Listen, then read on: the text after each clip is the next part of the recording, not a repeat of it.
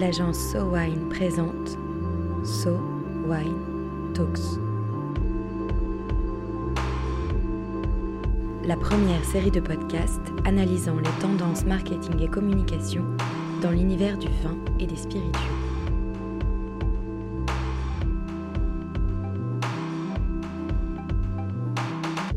Depuis quelques années, on constate un vif essor du tourisme lié aux régions viticoles et à leur production. Comment peut-on définir le no-tourisme? Quels différents types d'activités sont regroupés sous son nom? Quels enjeux y sont liés? Décryptons cela avec Marie Mascré. Bonjour Marie, aujourd'hui on va amorcer un panorama de l'onotourisme. On va en parler parce que le no-tourisme, c'est une forme de tourisme un peu particulier. Alors le no-tourisme, ça se définit d'abord comme l'ensemble des prestations qui sont relatives au séjour touristique dans des régions viticoles et qui permettent la découverte conjointe du vin, des terroirs et des hommes sur ces territoires. Et on va en parler aujourd'hui parce que si la France a été un tout petit peu à la traîne sur le sujet, d'autres pays, comme les pays qu'on appelle du Nouveau Monde, ont depuis bien longtemps compris l'importance de savoir accueillir correctement les familles, les consommateurs sur leur lieu de production pour pouvoir en faire des amateurs et puis des personnes qui achètent leurs produits. Et quelle taille fait le marché de l'onotourisme en France? Je vais donner quelques chiffres sur le no-tourisme en France. Le no-tourisme en France, c'est une clientèle de 10 millions de personnes en 2016, avec une majorité de Français, 5,8 millions, mais 4,2 millions d'étrangers. Euh, c'est un secteur, en tout cas une, forme de tourisme qui est en croissance de plus 33% depuis 2009, avec un chiffre d'affaires qui est estimé à 5,2 milliards d'euros. Ça, ce sont des chiffres à tout France. Euh, on assiste évidemment à une multiplication des investissements des entreprises dans ce secteur. Il y a à peu près 10 000 caves qui sont ouvertes au public en France. Et puis, ben, le no-tourisme, ça se traduit par un tourisme entre guillemets de masse quand on est touriste dans un lieu de production et qu'on va aller visiter euh, un vignoble qu'on va aller visiter une cave. Et puis ça se traduit aussi visuellement, esthétiquement par euh, des caveaux, euh, des architectures de plus en plus élaborées qui sont développées pour euh, des chais partout en France, à Bordeaux, en Provence ou ailleurs. Donc le no-tourisme, c'est vraiment un tourisme qui existe aujourd'hui en France, c'est-à-dire qu'on est touriste local touriste qui vient pour d'autres raisons que le vin, mais on va aller visiter des domaines viticoles dans la région dans laquelle on est en vacances, voir, et ça c'est l'autre forme de nos tourisme, on est un touriste qui va organiser ses vacances, ses week-ends, ses courts séjours dans des régions viticoles autour de la thématique du vin ou autour de la thématique des spiritueux. On peut même parler de spiritourisme parce que c'est un centre d'intérêt pour soi et que ça donne une bonne occasion d'aller visiter telle ou telle région. Quel impact le no-tourisme peut-il avoir dans les finances d'un domaine? Alors le no-tourisme, on donnait quelques chiffres à l'instant. Si je dois traduire ça aussi en termes de retombées économiques, un, un séjour touristique en moyenne permet à un consommateur de dépenser 1256 euros, dont 240 euros de dépenses moyennes liées à l'achat de vin sur place. ce sont des chiffres qui ne sont pas négligeables il y a bon nombre d'acteurs en France qui ont compris l'intérêt de soigner les touristes. Et quel genre d'activité peut-on faire dans le no-tourisme? Alors si on parle des activités qui sont proposées du coup aux touristes, donc bien évidemment la base c'est qu'un touriste va aller rencontrer un vigneron, visiter sa cave, déguster du vin et potentiellement acheter, et puis avoir un échange avec le vigneron. Ça participe aussi de cette quête du touriste ou de cette quête, du consommateur pour l'échange avec le vigneron, pour le rapport humain, pour cette volonté de retourner à quelque chose d'assez authentique et savoir comment est élaboré le vin qu'il qu'il va acheter ou qu'il a acheté. Et puis le, vigneron ou, le domaine va de plus en plus proposer des activités annexes aux touristes. Pourquoi? Ben, Pour plusieurs raisons. D'abord parce que le touriste qui vient, souvent il vient en famille, donc il faut lui proposer des choses à lui, mais il faut aussi proposer des choses à sa famille. Ensuite parce que plus longtemps il restera sur place, plus euh, meilleur souvenir il aura du, de la visite qu'il aura faite. Et puis également parce que c'est un moyen d'attirer différents types de touristes avec différentes volontés, différents intérêts. Est-ce que vous avez des exemples de ce type d'activité? Donc, parmi les exemples d'activités touristiques qu'on peut rencontrer en France et ailleurs, bah, d'abord on a donc les visites. Alors je le disais tout à l'heure, visite chez un vigneron, visite d'une cave, mais ça peut être aussi euh, visite d'un château, visite d'une maison de vin, visite d'un village viticole dans son entièreté. Ça peut être également participation du touriste à des activités locales, des itinérances du type la route des vins, des balades et des randonnées à travers les vignobles qui sont organisées par les euh, collectivités locales. Ça peut être également la participation évidemment du touriste à des fêtes, à des événements et à des activités artistique autour du vin. On a aussi de plus en plus de vignerons qui vont proposer de la formation, formation ou ateliers vins qui sont commentés, et puis des stages également et des conférences qui sont organisées par des académies du vin ou par des espaces, euh, par des interprofessions dans leur espace dédié.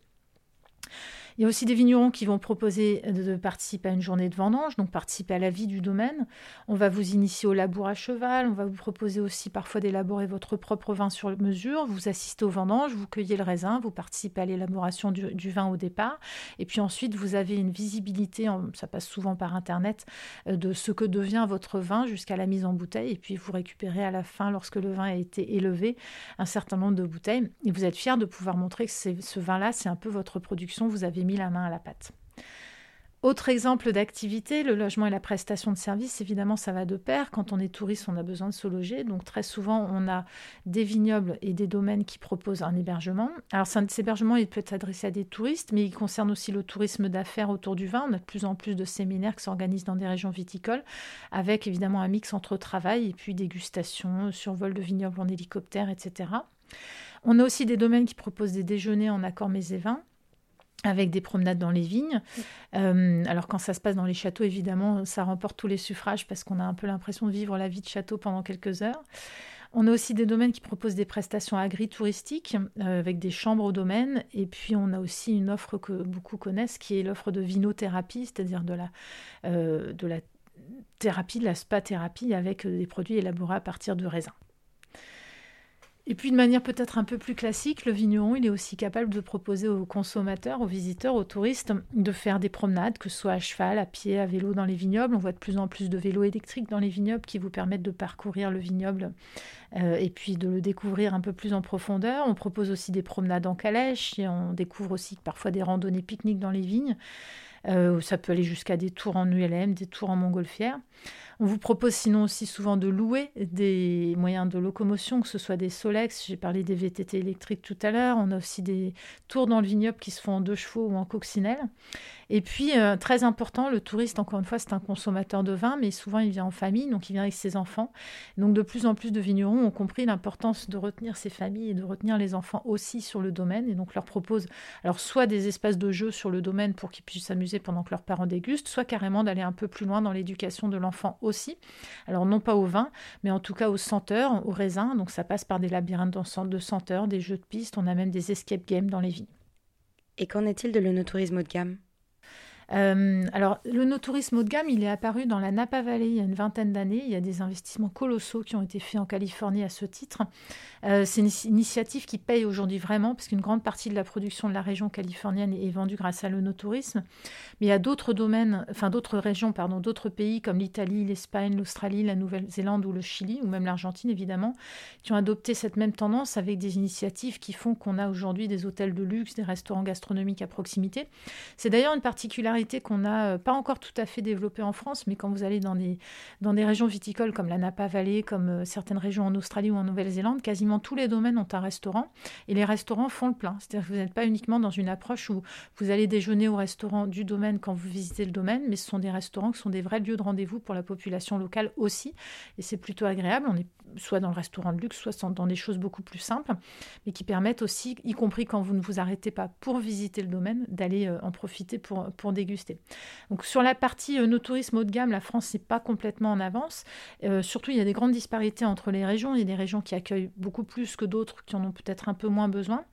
En revanche, on est quand même dans une forme de diversification touristique qui fait que de plus en plus, on a compris l'importance d'accueillir le public avec des offres qui peuvent être très grand public, ouvertes à tout le monde, où vous pouvez venir visiter, déguster.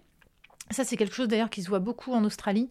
Euh, la visite du domaine en Australie, elle, passe par ce qu'on appelle le cellar door. Donc, le cellar door, c'est vraiment l'ouverture du domaine à l'ensemble des touristes qui veulent y venir. Et ces touristes qui viennent au domaine, euh, ils peuvent venir, ils peuvent apporter leur pique-nique, ils peuvent profiter euh, d'être sur place pour profiter du jardin, venir en famille, venir avec des amis, écouter de la musique. Donc c'est vraiment un espace qui est presque ouvert à, ouvert à tous. Et puis vous avez d'autres offres beaucoup plus, euh, beaucoup plus élaborées où vous payez un prix qui peut aller parfois jusqu'à 300, 500, 800 euros en fonction des vins que vous allez déguster, qui sont là sur du très haut de gamme, mais où effectivement on va vous proposer cette fameuse once in a lifetime experience, cette expérience que vous vivrez une fois dans votre vie, vous y mettez le prix, mais vous en aurez pour votre argent.